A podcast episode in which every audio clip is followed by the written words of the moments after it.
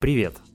Сегодня в этом подкасте беседа с интересным гостем. Это православный публицист Сергей Чепнин. Я понимаю, что сегодня при слове «православие» многие, что называются, хватаются за пистолет, вспоминая атрибуты роскоши патриарха Кирилла, высокомерие некоторых церковных иерархов – и политическое сотрудничество Русской Православной Церкви с любым правящим режимом, от сталинского до путинского.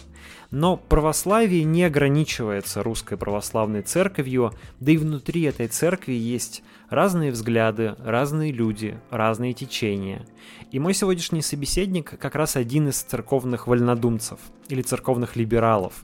Находясь в лоне церкви и даже имея опыт работы с руководителями РПЦ, а какое-то время Сергей Чепнин был главным редактором официального журнала Московской Патриархии, мой собеседник выступает с критикой церкви и пытается формулировать проблемы как русской православной церкви, так и вообще современного православия и найти пути решения этих проблем. Я думаю, что этот разговор должен быть интересен всем, кто готов смотреть на вещи под разными углами и хочет избежать медийных штампов.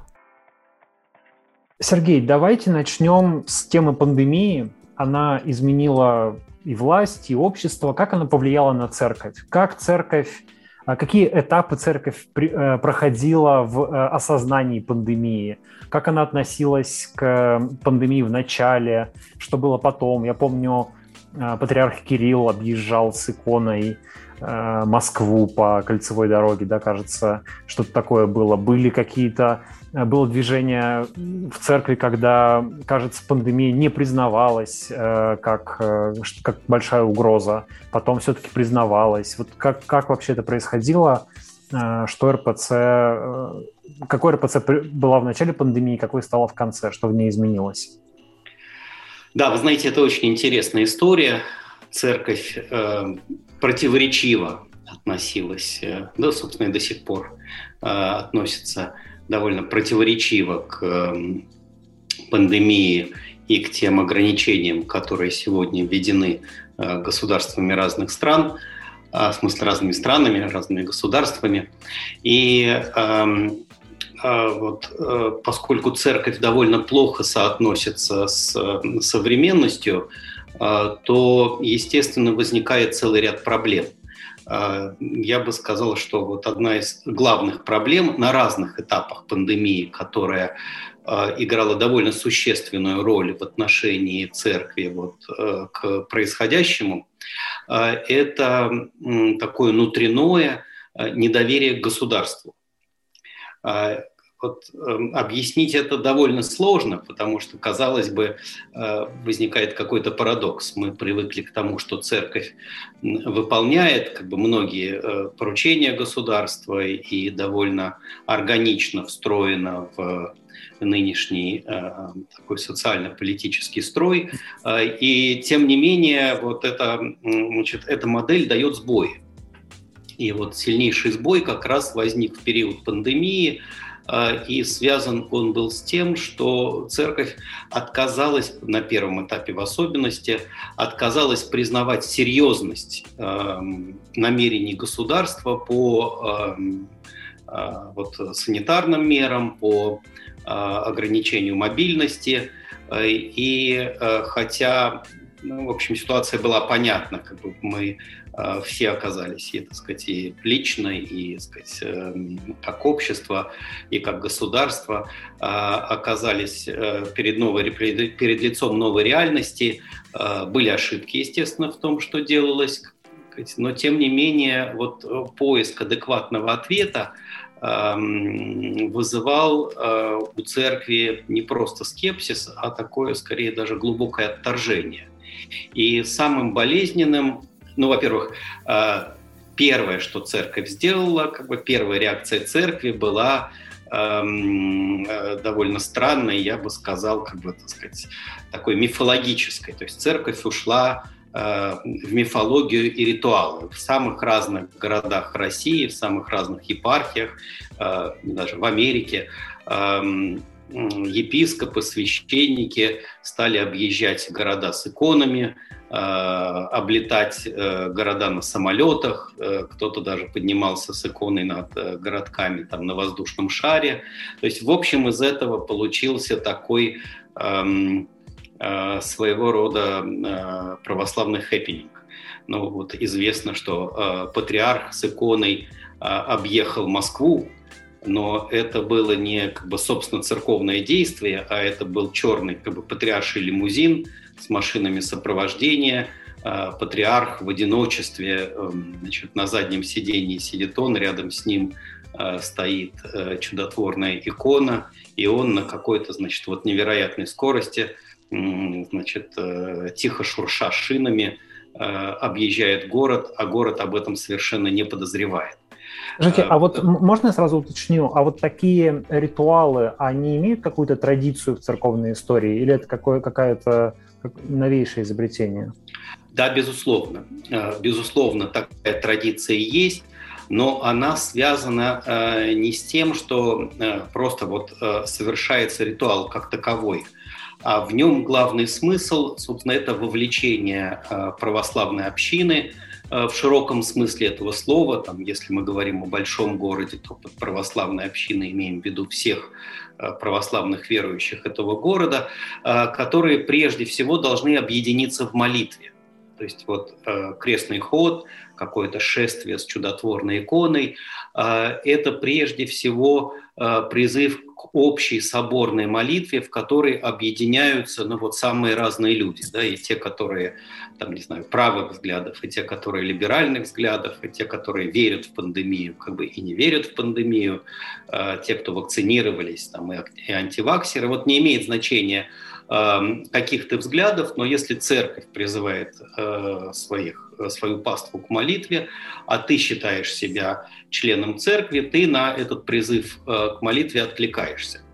И вот а, оказалось, что те практики вот этих ритуальных шествий, которые были выбраны а, в начале пандемии, а, они были как бы не в силу того, что вот, введены какие-то жесткие ограничения на массовые мероприятия, ну а просто в силу того, что Э, использовались там, я не знаю, так сказать, там малая авиация, какие-то небольшие вертолеты, небольшие самолеты, э, значит, э, значит, личные автомобили, лимузины.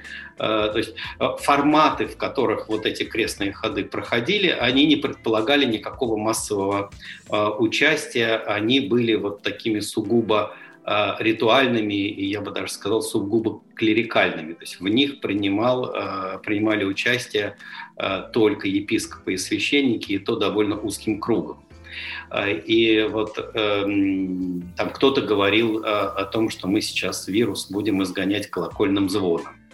То есть вот эм, с одной стороны, вроде бы, да, это как-то соотносится с православной традицией, а с другой стороны, эм, сегодня, когда мы знаем про вирусы в целом а, гораздо больше, чем верующие предыдущих поколений, но особенно если мы говорим там о известной чуме там, в Византии а, в V веке, как бы, да, или а, значит, о чумных бунтах XVIII века, в частности, вот одном из бунтов, кстати, в одном из таких бунтов в Москве э, был э, убит разъяренной толпой, толпой православный епископ, который э, призывал, э, по сути дела, вот, э, к тем же мерам, которым э, э призывало государство. Э, значит, вот ограничение участия в богослужениях, значит, более строгое отношение к э, значит, вот каким-то гигиеническим мерам. А, и э, вот э, этот первый этап прошел. Э, в общем, слава богу, он не так долго продолжался. Потом церковь была поставлена перед очень сложной реальностью, собственно говоря, а как эм, с точки зрения организации богослужения реагировать на Э, запреты, которые в некоторых, не во всех, в некоторых регионах были введены местными властями, в частности в Москве ограничения на участие в богослужении, невероятно жесткое ограничение для всех, э, для верующих всех церквей, всех конфессий в Западной Европе, во Франции, в Германии, за океаном, в Америке. Невероятно жесткие ограничения, которые нам и не снились. И оказалось, что ну вот первая проблема, да, такая неожиданная для многих, а, это то, что традиционное причащение одной лжицей из одной чаши а, сотен верующих, это с точки зрения гигиены а, ужас и кошмар, как бы, и то, что не должно происходить. И вот здесь мы увидели, с одной стороны, такую довольно жесткую консервативную реакцию и русской православной церкви, и гораздо более либеральной, скажем, церкви Константинопольской, что мы не сомневаемся в том, что э, святое причастие, что тело и кровь Христовы не могут быть э, разносчиками каких-либо заболеваний, не могут переносить вирусы и так далее, и так далее. И вот если действительно мы принимаем это э, утверждение как э, э, нашу безусловную веру, тем не менее возникает еще один вопрос. Хорошо, это то, что касается собственного тела и э, крови Христовых. Но э, сама технология причащения как бы предполагает то, что люди касаются э, губами э, одной и той же лжицы, на эту лжицу попадает э, слюна. Кроме того, значит, вот человек, когда подходит к чаше, он снимает маску и дышит непосредственно там и на чашу, и на лжицу. В общем, э, получается, что а, традиционный способ э, причащения является негигиеничным и даже опасным в условиях пандемии. И вот тут э, произошла невероятная совершенно вещь, которая меня страшно порадовала. Э, я увидел, что несмотря на какой-то общий консерватизм, особенно богослужебный консерватизм, возникли разные довольно свободные и стихийно возникшие практики. Я насчитал в общей сложности, наверное, 6 или 7 э, разных практик причащения, которые вот э, позволили отказаться от одной лжицы э, и перейти на более безопасные формы причащения. Где-то использовались пластиковые одноразовые лжицы, где-то металлические лжицы по количеству причастников, которые использовались один раз, а потом э, стерилизовались. Э, где-то использовались э, маленькие частицы и как бы зубочистки. Где-то священник вкладывал частицы прямо в рот молящимся, где-то он давал эту частицу в руки, как бы, в которой находилась салфетка, и причащающийся сам губами брал как бы, эту частицу в рот. В общем, вот э, и какого-то жесткого запрета на эти практики не возникло. То есть эти практики сегодня уже вот более года, значит, практически полтора года продолжают существовать. Э, и это признак того, что церковь готова гибко эм, реагировать на какие-то вот такие вызовы, с одной стороны. Но это, безусловно, вот сказав это, сразу же надо сказать, что это только часть церкви, скорее всего, незначительная большая часть церкви продолжает причащаться одной лжицей и эм, э, считает, что, знаете, даже такое э, возникло полушутливое э, противопоставление, э, ложкопоклонников и ложкоборцев – то есть те, кто выступает за безусловное использование одной лжицы, э, и те, кто считают, что в условиях пандемии, а может быть даже теперь уже и после пандемии, э, надо использовать э, те способы причащения, которые отвечают не средневековым, а современным представлениям о гигиене. Это вот если говорить как бы об одной части проблемы. Да? А, еще одна серьезная проблема – это, собственно, вот отношение к вакцине. Ну, это, во-первых, признание и непризнание вируса. Да? Значит, здесь мы тоже встречаем среди православных э, довольно значительное количество ковид-диссидентов. Они появились сразу. Э, ну, вот известный Сергей Романов, как бы бывший священник, собственно, вот ваш ваша уральская религиозная звезда. Эм, он неожиданно стал очень жестким эм, ковид-диссидентом, и мне кажется, что если бы э, не пандемия, как бы если бы вот не это изменение привычного или э, такого как бы принуждения, да, внешнего отчасти принуждения к изменению привычного строя церковной жизни, может быть, он так тихо и спокойно бы жил и дальше, как бы монастырь существовал, как бы, вот, сказать, он тихонечко проповедовал все то, что он проповедует, а тут вдруг, э, ну, буквально поехала крыша.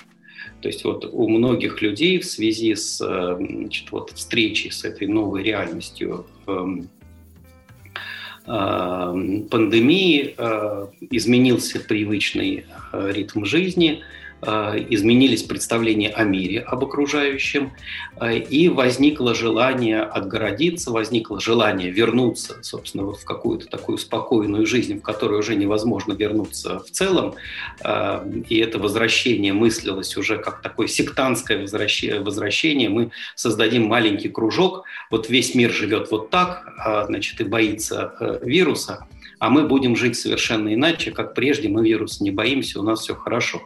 А, вот эта реакция на а, происходящие в мире события, она, с одной стороны, ну, психологически понятна, а с другой стороны, оказалась невероятно а, болезненной и даже вот э, трагической. Конечно, разгон, ну, как бы, что бы ни происходило в монастыре Сергия Романова, разгон Росгвардии, такая спецоперация по разгону монастыря, это все-таки эм, шокирует не только эм, какого-то вот такого неподготовленного зрителя, но шокирует и саму церковь, и так сказать, духовенство шокировано. И многие верующие были в шоке вот от того маски-шоу, которое было устроено в Среднеуральском монастыре в конце прошлого года. То есть мы видим, с одной стороны, Э, вот э, такой спектр э, реакций со стороны эм, самих верующих на пандемию. С другой стороны, мы видим спектр довольно, в том числе и довольно жестких реакций государства на вот это, так сказать, жесткое ковид-диссидентство представителей церкви. Так что... А как вам кажется, вот этих ковид-диссидентов среди верующих в среднем больше, чем среди э, неверующих людей или при, приблизительно такое же количество? Может быть, есть какие-то исследования?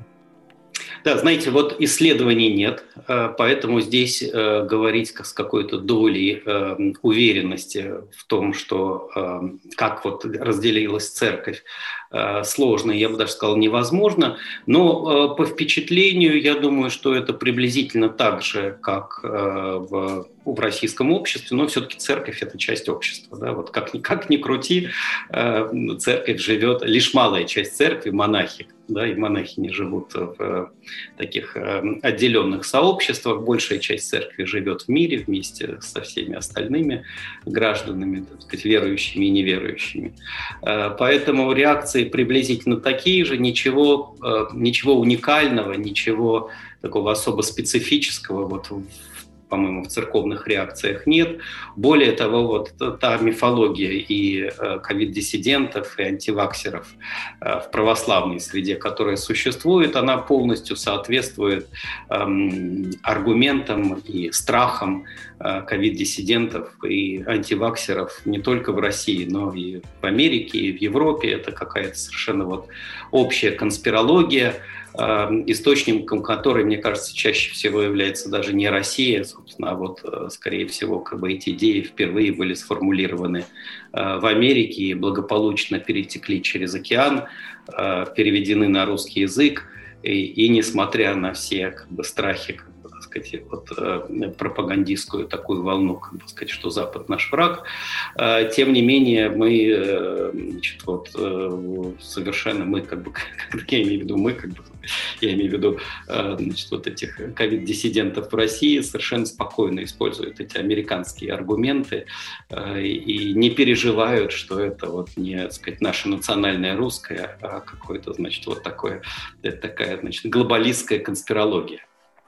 Вот что касается запретов на массовые мероприятия, в моем представлении это ведь э, ну, достаточно сильно бьет по церкви как по организации, потому что она, собственно, построена на неких коллективных э, мероприятиях, на собраниях людей, и наверное, это как раз...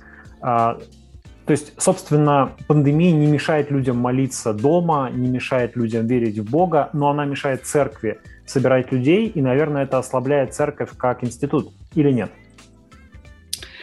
А, да, это вот, пожалуй, самая сложная не только церковно-практическая а, проблема, не только проблема, которая связана с церковной экономикой, да, потому что богослужение, собственно, а, является в том числе и источником дохода. Покупка свечей, значит, вот записки, за которые взимается пожертвование, там какие-то требы и так далее, и так далее. Все это связано с присутствием человека в церкви, и эм, значит, вот присутствием э, сообщества, да, какой-то группы в церкви, ну, какие-то, скажем, храмы в спальных районах, это могут быть сотни, даже тысячи человек, маленькие храмы, это там, десятки или, может быть, даже единицы, но это все равно как бы вот привычная э, структура э, и богослужебной жизни, и, собственно, экономической жизни церкви. И вдруг ситуация меняется. Да? С одной стороны, возникает новая ситуация, когда а, многие а, люди были вынуждены, ну, особенно старые, да, которые так сказать, прислушались к рекомендациям Роспотребнадзора, остались дома, не выходили месяцами из дома, были лишены в том числе и причастия, там, некоторым приходили священники, но большинство как бы было лишено участия вот в таинствах. И Э, это стало мощнейшим стимулом к тому, чтобы э, более активно э, войти в домашнюю молитву, в такую индивидуальную молитву. Оказалось, что церковь к этому практически не готова. Вот как ни странно, э, с одной стороны, предполагается, что в церковной жизни должен быть баланс между э, молитвой храмовой, молитвой церковной э, и молитвой личной, но в большинстве случаев, я думаю, что можно так сказать, с уверенностью сказать, что дома многие не молились. То есть они считали, что им достаточно храмового богослужения. И вдруг возникает ситуация, когда этого храмового богослужения нет, потребности, даже некоторая привычка к молитве есть, и и э, тогда люди встают, встают на молитву дома. И вот первое, что здесь интересное произошло, это то, что церковь вдруг неожиданно, довольно быстро организовалась, сгруппировалась, и многие храмы, э, монастыри стали вести прямые трансляции своих богослужений. А вот это сделали, это... да? Я как раз хотел спросить. Да, Бизнес да. И... даже государство, в общем-то, переориентировались на дистанционные онлайн-услуги, а церковь смогла ли это сделать? Церковь тоже, и даже есть социологические, вот, так сказать, метрики, как бы, сказать, эм, замеряли эм, трафик, э, как-то вот, не знаю, методики, эм, но встречался с этими исследованиями, что замеряли трафик, а оказалось, что, значит, вот э, трафик, который шел с религиозных сайтов, в разы вырос именно в связи с тем, что многие стали Э, стримить и потом показывать в записи э, богослужения. Это невероятно интересная вещь, потому что э, до последнего времени отношение к вот такому участию в богослужении онлайн или, так сказать, к молитве, когда транслируется богослужение в интернете, ну, было, мягко говоря, скептическим, что все-таки нужно приходить в храм, настоящая молитва – это молитва в храме, вот молитва перед э, экраном компьютера превращается, ну, превращает человека в зрителя, а не в участника богослужения. И вдруг эта ситуация довольно решительно поменялась. Э, даже крупные консервативные монастыри согласились с тем, что ну, вот если это единственный шанс привлечь как бы, человека к богослужению, это, этим шансом нужно воспользоваться. А пожертвования стали онлайн собирать? Вот здесь ситуация интереснее. Я говорил с разными как бы, священниками, с разными, значит, вот разными там, городскими, деревенскими, в пригородах больших городов. И оказалось, что да, что есть э, вот, э, приходы, как правило, это те приходы, которые живут дружной жизнью, собственно, вот, как правило, небольшие сравнительно приходы, которые а, поним, где прихожане понимали свою ответственность перед приходом и перед священником, и священники говорили, что месяцами, ну вот, наверное, последний раз у меня разговор был зимой, по крайней мере, по итогам прошлого года, э, священники говорили, что падение доходов не произошло, удалось как бы, вот, удержать как бы, прежний уровень благодаря, ну вот здесь очень интересно, с одной стороны, благодаря тому, что прихожане были сознательными и э, понимали, что нужно как бы, жертвовать, а с другой стороны, потому что, во-первых, э, были постоянные службы онлайн, а во-вторых, потому что священник вел как бы или открывал какой-то там чат в WhatsApp э, и проходило более, так сказать, такое энергичное общение между, там, скажем, вопрос-ответ между священником и, и прихожанами, или даже были какие-то вот видеоконференции, беседы со священником, или, скажем, после службы, или там в, в дни, когда не было богослужений, священник встречался в зуме с прихожанами, вместе читали Евангелие, вместе что-то обсуждали, а, и вот эм, продолжение такой эм, совместной жизни в условиях, когда невозможно было встретиться лично, это давало э, вот общине какой-то импульс для того, чтобы чувствовать, что мы вместе, мы продолжаем какую-то вот совместную жизнь. Эм, в России каких-то примеров, когда скажем, э, совершалось богослужение онлайн, я не знаю, но вот, например, православные общины в Америке, они даже как бы часть э, вечерней, скажем, вечернего богослужения, не литургии, могли переносить в Zoom, когда священник в храме или находясь у себя дома начинал вечернее богослужение. Вот те молитвы, которые должен был произносить священник там, или диакон, произносились, соответственно, священником или диаконом по зуму. Кстати, тоже зам, диакон мог участвовать в богослужении по зуму. А песнопения, которые ну, чаще всего переводились в чтение, как бы эти сами чтения, читались разными прихожанами. То есть, То есть вот, Извините, я опыт, уточню. Опыт интернет такого в полном смысле интернет-богослужения во время пандемии возник и распространился, хотя и не очень широко.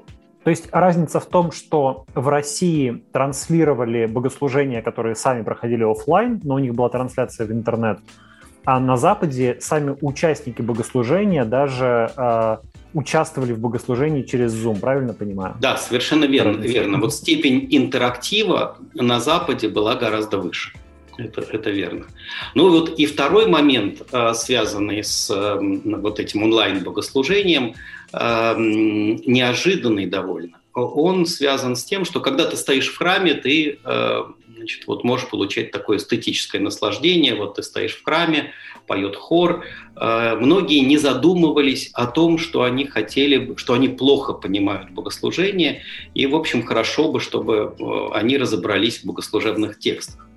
И вот когда богослужение перешло в онлайн, как бы, ну вот не у всех есть интернет тоже, не все смотрели э, трансляции, э, даже на официальном сайте Русской Православной Церкви, на Патриархии.ру, выкладывались э, чинопоследования для мирян, для того, чтобы ты мог э, там, чинопоследование того или иного праздника, Великий пост и после Пасхи, э, чтобы ты мог прочитать сам. И вот тут возникла интересная совершенно а, а, объясни, объясните, что такое чинопоследование, просто для тех, кто не да, знает. Чинопоследование – это э, состав конкретного богослужения, поскольку то есть как бы, как бы сценарий, да? Э, форм, да, да, своего mm-hmm. рода сценарий, как бы, так сказать, полный сценарий службы, поскольку он складывается из разных книг. Ну, Великий пост э, основной книгой является постная триоть, э, значит, после Пасхи цветная триоть, к, ним, к ним могут прикладываться, так сказать, сказать службы, там, отдельные гимны из Актоиха, из Минеи,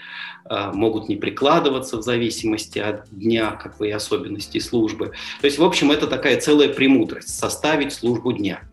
И вот для как бы, тех, кто к этому не, не, сказать, никакого опыта составления служб не имел, им прямо предлагались уже вот готовые составленные службы, причем адаптированные для мирян без молитв священника, без диаконских возгласов.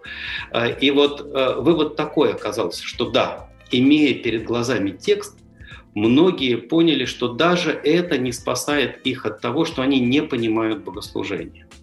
И вот э, пандемия, э, это удивительно, я считаю, что это замечательное совершенно замечательное событие в нашей церковной жизни. Э, пандемия дала импульс к, к более активному служению на русском языке. Вот я скажу, То есть не, не на церковно-славянском, да, как да, не на церковно-славянском, а на современном русском. А где-то служат на русском языке? Да, есть храмы. Ну, вот тут как бы спектр тоже большой. Есть те, кто полностью уже русифицировали богослужение. Вот я знаю один храм, Э, где э, богослужение э, уже очень долго, практически, наверное, в осень, в начале осени, в сентябре или в октябре будет год, как богослужение всегда совершается полностью на русском языке. Это удивительная совершенно история. Есть э, несколько таких центров, где э, занимаются переводами богослужения самых разных текстов богослужебных. И э, это уже не остановить. То есть вот то, что, казалось бы, должно было быть решено на а, общецерковном уровне, а, ну, собственно, наверное, в первой половине 20 века, но из-за того, что были гонения на церковь, затем церковь была несвободна, а, скована в своих действиях и, значит, вот, в общем, сильно ограничена в том числе и в каких-то своих творческих. Творческие силы церкви были ограничены. А, вот то, что должно было бы, на мой взгляд, произойти в 90-е годы прошлого века, то есть лет 30 назад, а, такой свободный, спокойный переход на богослужение на русском языке, но из-за как бы такой одной из, собственно, одна из первых волн фундаментализма в э, русской церкви как раз связана с сопротивлением русскому языку, с осуждением использования русского языка в богослужении. А потом, как бы, значит, эта волна сошла, как бы было какое-то затишье, были попытки неудачные договориться значит, вот на общецерковном уровне, создать документ, который бы вводил или регламентировал использование русского языка.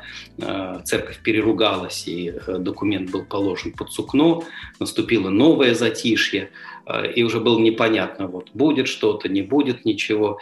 И вот таким, по сути дела, явочным порядком, поскольку проблема назрела и ее нужно решать, церковь в итоге а, значит, вот ввела а, в практику, в свою практику, в литургическую практику использования богослужебного языка, но без каких-либо, так сказать, особых там консультаций, без э, общецерковных решений. Просто пришло время, возникла потребность, и те, кто на эту потребность откликнулись, вот сегодня используют русский язык. Но это, это не запрещено, получается. Тут вот интересно, с одной стороны, да, мы видим, что э, и со стороны патриарха Кирилла есть же, какие-то жесты и признание возможности использовать русский язык в богослужении. С другой стороны, вот какого-то такого серьезного импульса к введению русского языка в богослужебную практику церковная власть не дает. Поэтому некоторые священники, наверное, могут и пострадать за то, что они э, вот, более активно чем там, считает местный епископ или какой-то там благочинный, допустим, использует в богослужебной практике русский язык. Так что тут полка двух концах. Пока. Меня очень интересует эта тема, потому что я давно думаю о том, что, конечно, пора бы нашей церкви заговорить э, с прихожанами на современном и понятном языке. А чем объясняется вот это сопротивление осовремениванию э, церковного языка? В чем причина этого фундаментализма? Э, вы знаете, я думаю, что одна из главных причин заключается в том, что, по сути э, дела, как бы современное православие э, – это такая очень энергичная, очень эм, эм, эм, такая глубокая историческая реконструкция. Дело в том, что церковная традиция была прервана, но вот, к сожалению, мы это должны признать, что церковная традиция за три поколения э, э, жизни в Советском Союзе, в атеистическом государстве была прервана. И в этом смысле, кстати, Россия находится в худшем положении по отношению ко всем прочим странам. А, ну, имеется в виду как бы вот э, восточного блока, там, Прибалтика, Польша, Чехия, Болгария. А, у них э, вот это, традиции были прерваны, там, любые политические традиции, религиозные традиции были прерваны всего, всего лишь два поколения, то есть это послевоенный период и до конца 80-х годов. А, и оказалось, что вот это очень важно, что э, деды, которые хорошо помнили до как бы, социалистическую жизнь, там, да, до как бы, сказать, жизнь до того, как страны вошли в социалистический лагерь, они сумели своим внукам передать вот эту какую-то живую традицию, и религиозную, и культурную, и экономическую. А, и эм, это произошло как-то очень э, органично. А вот когда получается, что разрыв три поколения – вот этой органичной передачи традиции не произошло. То есть фактически э, именно Россия э, была поставлена перед задачей реконструкции. Мы должны были реконструировать те традиции, которые были церковные, которые были до. И реконструкция – это все-таки некоторое механическое действие, которое предполагает ну, как бы вот такую как бы жесткую веру в то, что вот э, нужно сделать вот так и только так, и никак иначе. А живая традиция, она более гибкая, она откликается. То есть живая традиция, она изменчива, она приспосабливается к каким-то там да, вот, э, реалиям, ну, в том числе там, не знаю, социальным и даже техническим реалиям современности гораздо более свободно и спокойно, чем э, значит, вот, проект реконструкции. И вот период церковного возрождения – это, по, су- по сути дела, не период вот такого творческого возрождения с переосмыслением традиций, с э, вот каким-то э, усилием по а, а, органичному вхождению современных членов церкви вот в это пространство православного предания, а именно такое механическое воспроизведение вот ритуалов, практик, причем значит, вот сегодня и общество, и церковь очень сильно урбанизированы, а традиции там, 19 и даже начала 20 века, или не говоря там, о 17-18, это традиции, по сути дела, такого сельского крестьянского православия. И и когда мы пытаемся вот это крестьянское православие применить как бы на, к нашим городским условиям жизни, тем более вот к условиям жизни, там, изменившимся, скажем, у нас гораздо больше свободного времени. Ну, я не знаю, нам не нужно самим э, рубить дрова, как бы, чтобы топить печь как бы зимой. Нам не нужно ходить на речку, там, сказать, за, там, не знаю, за э, пару километров, как бы стирать белье нам не нужно самим, как бы, так сказать, там, печь хлеб, да, так сказать, там, месить тесто. Мы все это можем купить. И за счет этого у нас увеличился э, день, как бы, да, за счет использования электричества. Мы живем не только световым днем. То есть вот это, эти все перемены невероятно совершенно образом э, изменяли, изменили образ жизни современного человека. Вот православные об этом не задумываются. Православные считают, что мы какие-то практики XIX века можем легко перенести в сегодняшний день. Вот не можем. Вот, к сожалению, большинство практик мы не можем перенести. А как, вот... а, как, а как бы могла эта урбанизация повлиять на церковь? Ну, то есть, например, вечерние службы перенести на попозже, потому что э, день удлинился, и, и, и как, э, как, как это связано? Э, ну, во-первых, э, все-таки начнем с того, что гораздо больше книг доступно как бы, современному человеку. Угу. Поэтому вот э, то короткое, как бы, так сказать, довольно позднего происхождения, скажем, последование э, утренних и вечерних молитв, э, которое является сегодня вроде бы как обязательным и э, непременно как бы эти молитвы должны использоваться э, утром и вечером каждым православным христианином, вот это ставится под вопрос, собственно, а зачем это использовать? Потому что если есть псалтирь, да, и даже псалтирь, скажем, в разных переводах на современный русский язык, э, если есть э, доступные, вот даже, так сказать, тебе не нужно покупать десятки томов богослужебных книг, там в общей сложности, наверное, это около 30 томов на сегодняшний день, если не больше. Э, причем таких больших, по несколько сот страниц. Э, ты можешь открыть на смартфоне э, службы, и даже есть уже специальный сервис такого автоматического составления служб. Ты можешь это открыть и прочитать на смартфоне службу дня, скажем, если ты не был в храме. Это с одной стороны. Да? С другой стороны, мы живем гораздо более быстро, поэтому длинные богослужения в Э, праздничные, особенно в будние дни, э, это э, то, что мешает прихожанам в службах участвовать, потому что, э, ну, скажем, нужно, чтобы были службы, когда ты можешь прийти, там, если церковь, скажем, побуждает человека приходить в храм не только в воскресные дни, но и, скажем, если праздники выпадают на будние дни, в будние дни, значит, нужно сделать там сравнительно короткую службу вечером, чтобы человек мог прийти после работы, уставший, так называемый приходской устав, да, значит, чтобы он чувствовал себя сравнительно комфортно на вечерней службе. Значит, эта служба не должна продолжаться два с половиной часа, хотя и это сокращенная служба, там, скажем, полная всеночная там где-нибудь э, в афонских монастырях может продолжаться там и 8, и 11 часов, но это нужно просто жить совершенно другой жизнью, не жизнью большого города, а замкнутого монастыря. Значит, соответственно, служба должна быть даже не сокращенная как бы вот до двух с половиной часов, а, скажем, сокращенная до там, не знаю, часа 15 там, или часа, например. Точно так же и литургия. Она не должна начинаться там, в будний день в 10 утра и продолжаться два с половиной-три часа.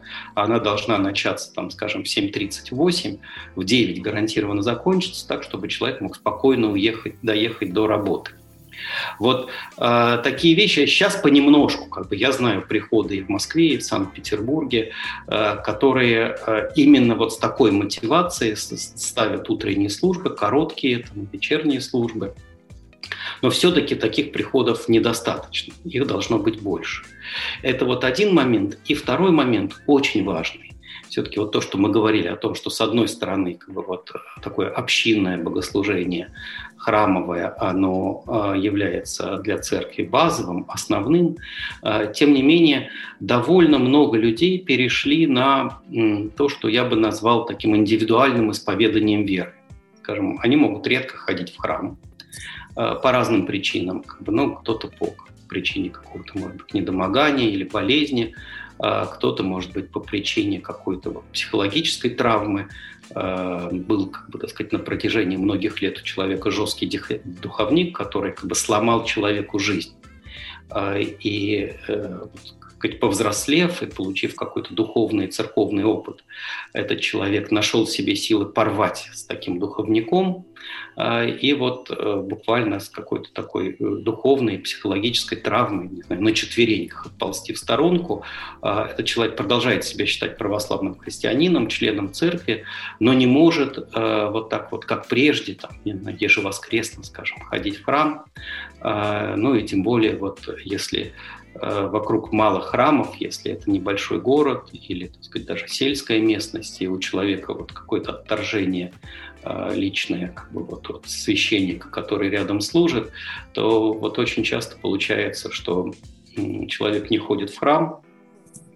Э, вот я в Екатеринбурге с такими людьми, когда был на прошлой неделе, встречался и подробно говорил, они не могут найти как бы вот тот приход, где им было бы мирно и спокойно. Вот, э, нет такой возможности. Да, я прекрасно понимаю, вот, казалось бы, даже город-миллионник, а тем не менее вот такая приходская литургическая жизнь э, имеет очень небольшой диапазон. И когда этот диапазон небольшой, э, какие-то люди из этой жизни выпадают. И, в общем, на сегодняшний день таких людей много. Я думаю, что это большая тенденция к такому э, внеконфессиональному христианству. На Западе мы это прекрасно исследовано, мы видим, что скажем, и в католической церкви, и в лютеранской церкви это тенденция многих-многих десятилетий. А, считалось, что вот православие идет каким-то своим особенным путем, как и вся Россия.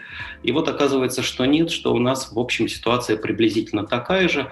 Просто есть некоторая задержка. Мы пережили вот период какого-то такого религиозного бума после падения атеистического государства. Но когда этот бум проходит, когда вот эта волна э, религиозности спадает, а сейчас мы видим, что она спадает, таким очевид, очевидно совершенно спадает, э, вот э, возникают те же самые тенденции, которые характерны для э, церквей Запада, скажем так, более модернизированных церквей. Я бы тут еще, знаете, предположил, что, возможно, для кого-то роль играет и очень близкий контакт РПЦ с государством, и люди, которые не доверяют государству и видят в э, Русской Православной Церкви, ну, такое министерство по делам, по делам православия, они испытывают недоверие и к храмам, которые принадлежат к и, может быть, испытывают какие-то религиозные чувства, но просто не хотят ходить в храмы, потому что э, им претит, не, не знаю, там, дорогие часы патриарха им притят или что-то такое. Они просто не хотят ассоциироваться с этой церковью, а кто-то вспоминает что русская православная церковь в советские годы там активно сотрудничала с КГБ, и вообще э, клеймит ее как э, такую чекистскую организацию. Ну и люди ищут какого-то индивидуального религиозного опыта. Я даже знаю людей, которые обратились э, к староверам именно поэтому, потому что считают старообрядческую церковь более ну, чистой, что ли, по сравнению с современной русской православной церковью. Да, это верно. Вот, э, казалось бы, этот аргумент как бы такой серьезный и важный, э, но э, я, наверное, как бы вот скажу, что как аргумент со стороны, он все-таки ну, не, вот для как бы, сказать, православного человека этот аргумент не такой, не такой серьезный, как кажется со стороны. И вот почему. Когда человек начинает, как бы сказать, любой человек, молодой человек, взрослый, а, начинает религиозную жизнь, а, он ее начинает в конкретной общине. Он ее начинает не, не в русской церкви вообще, а вот в конкретном месте у себя.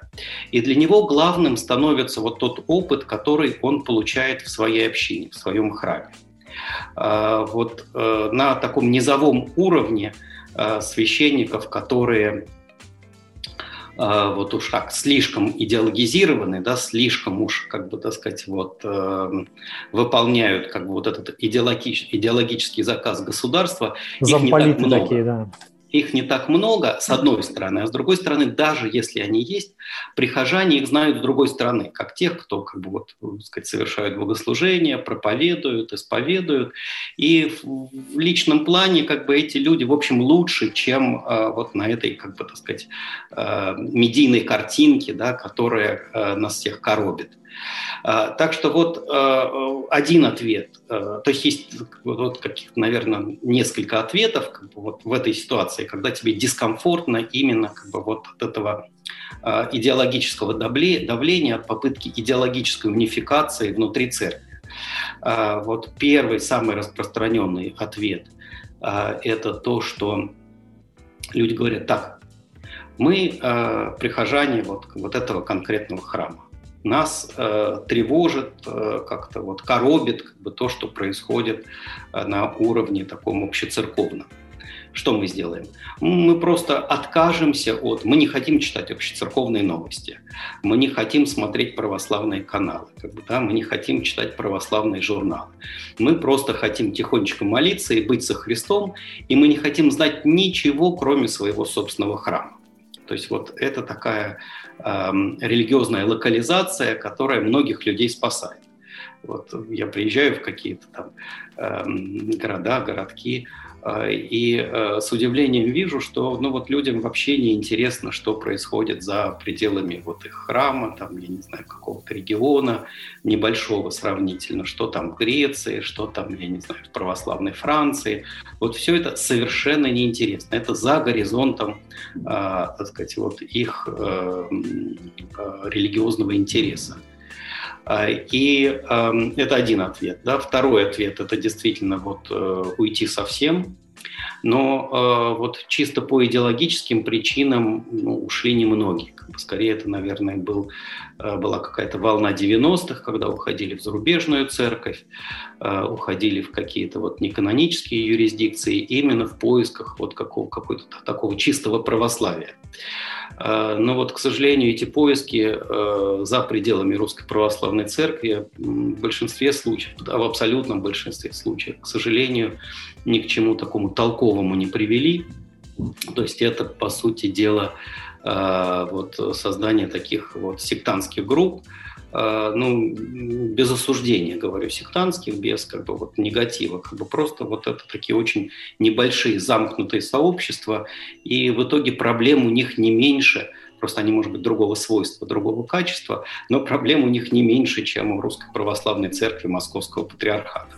Вот понимая все это, как сказать, и я, и многие вот люди моего круга э, никуда не собираются уходить из Русской Православной Церкви, просто понимая, что хрен редьки не слаще, э, и значит, вот ты меняешь, по сути дела, шило на мыло. Как бы соотношение э, плюсов и минусов другое, но, э, сказать, объем плюсов и минусов, не знаю, везде приблизительно одинаковый.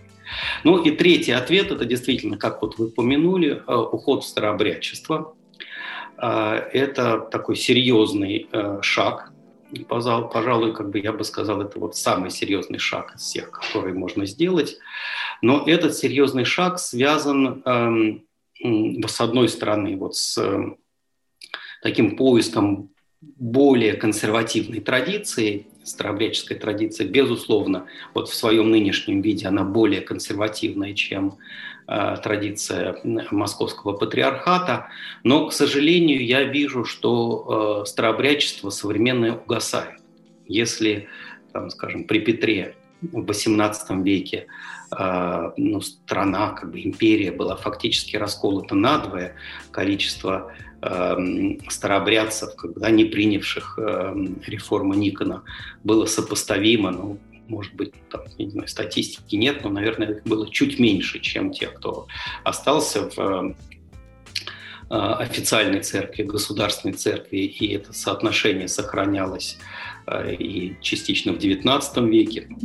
И проблема возвращения как значит, вот государство и церковная власть читала раскольников в лоно церкви, было очень серьезной государственной задачей, то каток э, репрессий советских, э, который прошелся по э, русской православной церкви, и ну, все как, все-таки как-то позволил ей сохраниться. Вот этот же каток Э, по старообрядцам прошелся гораздо более беспощадно, и уже восстановиться как бы в прежнем виде, мне кажется, старообрядческие церкви не могут, как бы, но, соответственно, они расколоты, там 4-5 как бы основных юрисдикций, все они небольшие, э, все они, как бы, вот мне кажется, не имеют какого-то такого творческого богословского потенциала, заняты всего лишь э, сохранением как бы, тех традиций, которые, так сказать, вот они считают являются определяющими для старообрядчества. Э, ну и это, в общем, такой очевидный путь в тупик, я очень переживаю, что какого-то развития у старообрядчества нет может быть, хочу ошибаться, хотел бы ошибаться, но вот какого-то потенциала роста сегодня я у них не вижу. Вот вы вспомнили о временах церковного раскола, и это слово «раскол» часто, часто звучало а, в контексте ситуации с Сергием Романовым.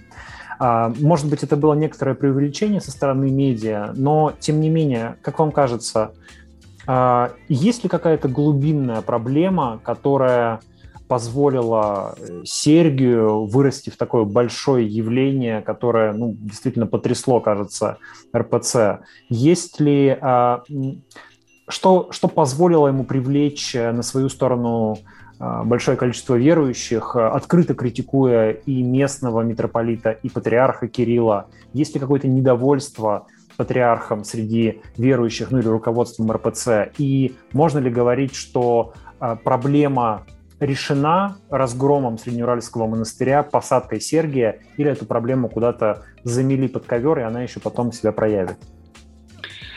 Да, вы хорошо сформулировали вопрос, э, и проблема действительно есть, и не одна.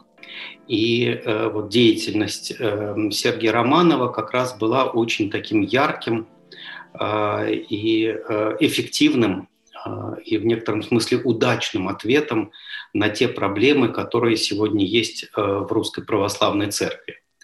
Э, это проблема, собственно, понимания церкви как таковой – мы сегодня видим, что идет, э, есть такое понятие, экклезиологическая модель. Как бы вот та модель, по которой э, строится церковная жизнь. Выходят какие-то церковные эм, законы, церковные нормы, которые регулируют церковную жизнь, и, соответственно, вот здесь эм, разрыв как бы, или проблема, которая стоит сейчас в русской церкви невероятно остро, и я бы даже сказал болезненно, проблема давняя, но вот в период патриаршества Кирилла она обострилась, и в некотором смысле вот он, как бы так сказать, эм, довел вот поляризацию до предела. Значит, что я имею в виду? Как бы, как бы я сформулировал эту проблему? Эм, наверное, так, что есть э, значит, вот две модели церкви. То есть моделей, конечно, довольно много, но э, в данном случае нам важно показать, что есть э, две модели. Одна из них говорит, такая модель клерикальная, которая сегодня является базовой, как бы даже официальной для нашей церкви, а это то, что, собственно, подлинный голос церкви, как бы вот подлинное церковное мнение выражает патриарх, выражают епископы, э, в некоторых случаях выражают священники. То есть церковный авторитет находится у высшей церковной иерархии, и ну, невозможно ставить это под сомнение. Это именно так и только так. И исходя из этого, соответственно, структура церковной жизни – Э, имеет, как бы вот, сказать, самой драгоценной частью этой структуры является патриарх и епископат, э, и какой-то такой э, церковью второго, сказать, второго сорта является, собственно, вот приходское духовенство, особенно в бедных таких сельских храмах, и миряне. Вторая модель прямо противоположная. Она, собственно, она говорит о том, что кто составляет тело церкви, что такое церковное большинство. Церковное большинство – это как раз миряне – Поэтому миряне должны иметь в церкви какое-то право голоса. Вот в случае как бы доминирования иерархии миряне практически бесправны. Они никаким образом э, не могут защитить ни свои интересы. Ну, доступ, допустим, они хотят, э, чтобы богослужение совершалось на русском языке да, могут вот в их приходе, в их конкретном храме. Доступ, допустим, священник не против допустим, священник тоже готов служить по-русски. А, ну, значит, вот они приняли для себя такое решение, и они так служат, как бы, ну, им так хорошо, они остаются вместе, они совершают а, вот по православному чину а, весь круг богослужений. Что в этом плохого? Если, например, эта община находится в Татарстане, они легко могут служить по-татарски. Если эта община находится в Якутии, она легко может служить по якутский. Да? Если в этой общине большинство молдаванек, они могут служить по-молдавски или как бы включая, как бы совершенно спокойно включая молдавский язык богослужения. Почему как бы, э, русская община находясь в точно таких же условиях, не может как бы, служить частично или полностью по-русски это какая-то совершенно парадоксальная ситуация. Оказывается, что мы говорим о том, что у нас как бы вот есть русское православие, есть Святая Русь, но при этом русский язык – это единственный язык, э, который поражен в правах э, в богослужении. Это совершенно парадоксальная ситуация. Как об этом, э, как об этом можно без улыбки говорить? Это, ну, это просто смешно. Эм, Э, но тем не менее вот приход не имеет права принять такое решение. Или, скажем, священник, который служит на приходе, понятно, что его роль велика, что он является организатором прихожан от того, в какой традиции, в какой стилистике он служит, как он проповедует, э, как строит взаимоотношения с прихожанами. Очень и очень многое зависит. Понятно, что все мы разные, и вокруг каждого священника собираются ну, вот, тот круг людей, который считает э, стиль этого священника для себя близким. И вот епископ э, имеет возможность, э, не мотивируя ничем, как бы совершенно волюнтаристски, как бы, сказать, даже не применяя ни канона, ничего, просто по своей воле взять и перевести священника с одного прихода на другой. Для мирян, как бы для прихода, это всегда катастрофа, потому что разваливается, вот как ни крути, община разваливается.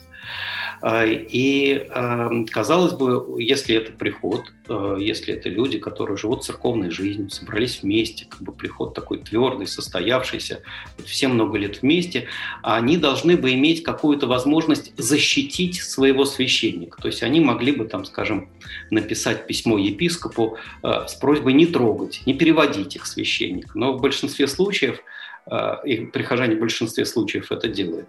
Э, но в большинстве случаев епископ только раздражается. Он говорит священнику, «Э, ах ты сволочь, э, значит, ты теперь еще против меня как бы прихожан настраиваешь, значит, давай-ка я тебя после этого запихну как бы в какую-нибудь тьму таракань, э, откуда ты не выберешься и где ты будешь просто лить слезы, э, значит, что не заткнул своим прихожанам рот. Это чудовищная совершенно ситуация, чудовищная.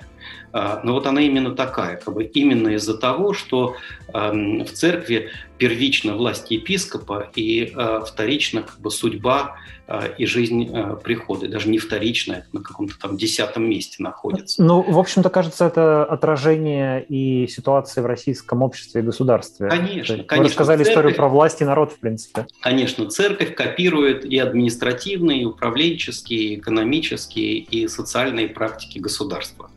В этом смысле, вот в некотором смысле, то есть в этом смысле это все неизбежно. Так вот, возвращаясь к Сергию Романову, угу. он как раз как бы создал вот такую церковь, э, ну, в некотором смысле такое сектантское сообщество, обособленное, да, обособленное сообщество. И, ну, монастыри в целом, они обособленные сообщества, в них вот некоторый сектантский дух, э, вот опять-таки без негативных коннотаций, он существует. В этом смысл как бы вот какого-то обособления.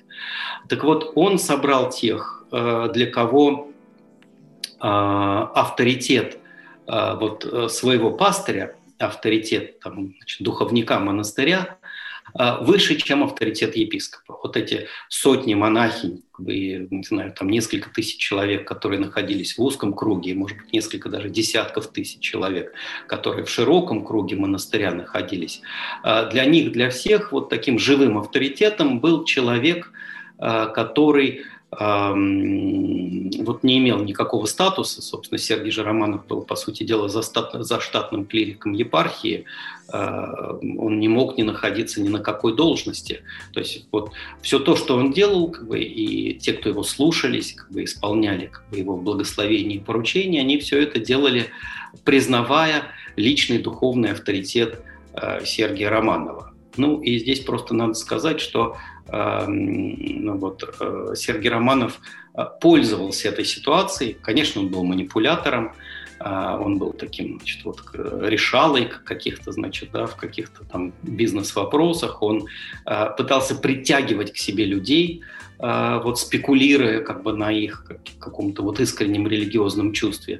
То есть в этом смысле эм, проект Сергея Романова не мог закончиться, не, не мог не закончиться катастрофой, э, ну, потому что цели у него были все-таки не только духовные, это, были, это было не только спасение, но и вот построение некоторой, так сказать, такой э, автономной э, империи, ну, которая вот в нынешнем э, таком корпоративном государстве и в нынешней корпоративной церкви э, не могла не закончиться крахом.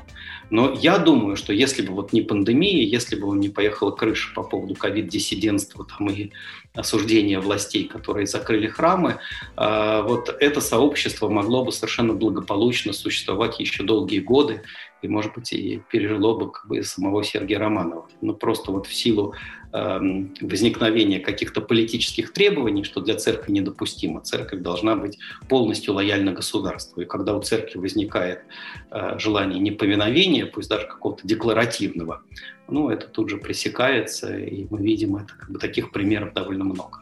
А почему церковь должна быть полностью лояльна государству? Это как-то прописано в ее ДНК или такова сложившаяся практика. Можно ли представить себе ситуацию, когда церковь поддерживает оппозицию в России, например? Да, хорошие слова вы сказали. Вот прописано в ДНК. К сожалению, вот это вот именно так.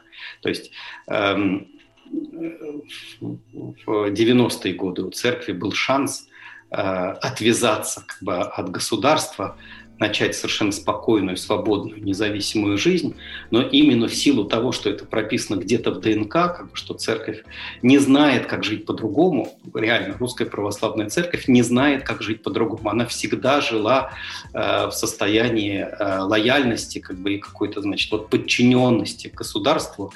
Э, и когда ну, только, только с 17 по 30 год, наверное, да, вот очень короткий период, там, по началу 30-х, пока окончательно не разгромили русскую церковь с момента ну, революции. Ну, нет, там уже, было, там уже было сложнее, это был уже период репрессий, угу. но вот как заметил замечательный церковный историк протерей Георгий Митрофанов, собственно, вот период, эм, период полной независимости церкви и как бы, такого ее творческого расцвета э, – это период между двумя революциями, между февральской революцией и октябрьской. Вот эти несколько месяцев жизни, когда э, церковь Эм, строила, как бы, так сказать, начинала строить равноправные отношения с государством, и государство признавало, как бы, сказать, вот это равноправие э, себя как бы, и церкви, э, это был самый интересный период. Именно в этот период эм, был подготовлен и открыт, э, ну, организационно, как, по крайней мере, идейно как бы, подготовка к собору шла несколько десятилетий, а вот организационно Великий собор как бы, русской церкви, собор 17-18 года, когда церковь разработала механизмы и вот такого отстраивания как бы своего отделения от государства и э, совершенно новых принципов самоуправления, скажем, введение патриаршества, оно ведь сопровождалось э, бурной, невероятно бурной дискуссией э, в 17-18 году э, о том, как э, могла бы церковь оградить себя от э, Э, той как бы авторитарной э, власти, как бы, сказать, которая э, могла бы сконцентрироваться в руках патриарха. И вот Священный Синод по версии, по версии 17-18 года должен был уравновешивать э, власть, единоличную власть патриарха. И совещательный орган, э, Высший церковный совет, в который входили, входило и духовенство, э, и миряне, оно тоже должно было уравновешивать власть патриарха.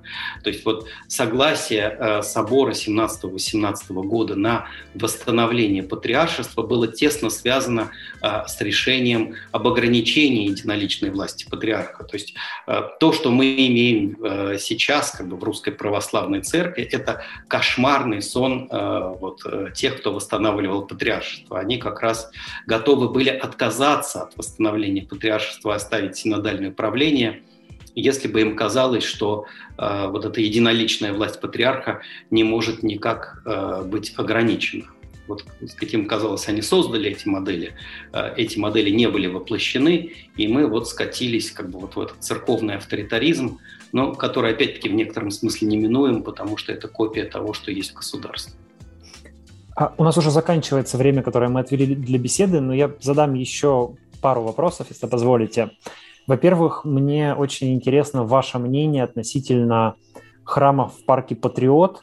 Я помню, что вы, кажется, еще в 2011 году критиковали Русскую Православную Церковь за э, участие в э, мероприятиях Дня Победы, потому что сравнивали их с языческими мероприятиями. Ну и как раз храм в парке Патриот многие сравнивают с языческим капищем, потому что вид у него какой-то ну, монструозный. Вот что вы думаете по поводу этой церкви? А, знаете, это вот в некотором смысле а, очень важный а, образ той религиозности, которая сегодня сложилась в России. Я бы не назвал это православной верой, не назвал бы это христианской верой, а скорее назвал бы такой православной гражданской религии, э, где э, прилагательное православное указывает на форму. То есть вот по форме это во многом соответствует вот, традиционным практикам православной церкви, а по содержанию э, происходит глубочайшая подмена – то есть в центре вот этого культа стоит э, не Христос, как бы не его крестная смерть, не э, идея спасения, а идея верности государству, э, идея верности некоторой вот такой православно-государственнической идеологии. И э, тот визуальный ряд, то, та программа художественного оформления вот, главного храма вооруженных сил, которую мы получили, она э, идеально, совершенно великолепно иллюстрирует вот эту задачу. Э, вот все-все-все, как бы, что собрано в этом храме именно вот с художественной точки зрения, оно лишь формально про Христа и его церковь, а на самом деле про некое э, сакральное задание, как бы, сказать, некое сакральное значение, которое получает российское государство и э, в истории, и в современности. И вот то, как художники решают эту задачу, это совершенно потрясающе. Но это отдельный разговор. Эм, я могу об этом говорить часами. Наверное, просто здесь пока точку поставлю. Да, как-нибудь в следующий раз мы с вами обязательно обсудим. Но я подумал, сейчас вы говорили о том, что э, православие в России осталось по форме, но изменила свое содержание. В общем-то, это тоже отражение того, что происходит, например, с нашими политическими институтами. Мы там по форме являемся демократической республикой, но содержательно совершенно другое. Получается, что и православие у нас тоже имитационное. А, и последний вопрос. Мы ну, вами... Во многом, знаете, вот я бы не выносил такой окончательный приговор. А, все-таки вот, простите, небольшую ремарку. Да, конечно. А, а, церковь очень, русская церковь очень большая и очень разная. В ней есть и замечательные священники, и замечательные э, прихожане, и дружные приходы, и хорошие монастыри, э, и, я не знаю, интересные творческие люди, вот великолепные иконописцы. Вот та выставка, которую мы открыли э, несколько дней назад в Екатеринбурге – Э, вот выставка, на которую я вчера сходил э, в Петропавловской крепости в Петербурге, такого эм, керамиста, скульптора Сергея Шахачевского, многие другие художественные проекты. Они говорят, что для церкви работают э, прекрасные художники. Есть замечательные писатели и православные общественные деятели. У нас все есть, просто все они в некотором смысле являются маргиналами и не соответствуют вот какой-то генеральной линии нашей православной религиозности, которая сегодня вот так широко медийно представлена. Поэтому я бы предложил э, ну, не выносить приговор всему русскому православию, а искать вот какую-то здоровую духовность и таких вот э, прекрасных церковных людей, э, так сказать, по углам, по обочинам, по каким-то вот, значит, лесам, эти люди есть, просто они, видя, что происходит, они как-то вот из соображений э, такой вот какой-то безопасности, они все прячутся. Но этих людей много, и мы я, их знаем. Я вот как раз хотел, это как раз был мой последний вопрос, вы его э, предугадали. Я, мы с вами сегодня много говорили про то, как меняется церковь или как бы она могла меняться, про небольшие признаки изменений, которые могли бы в ней происходить.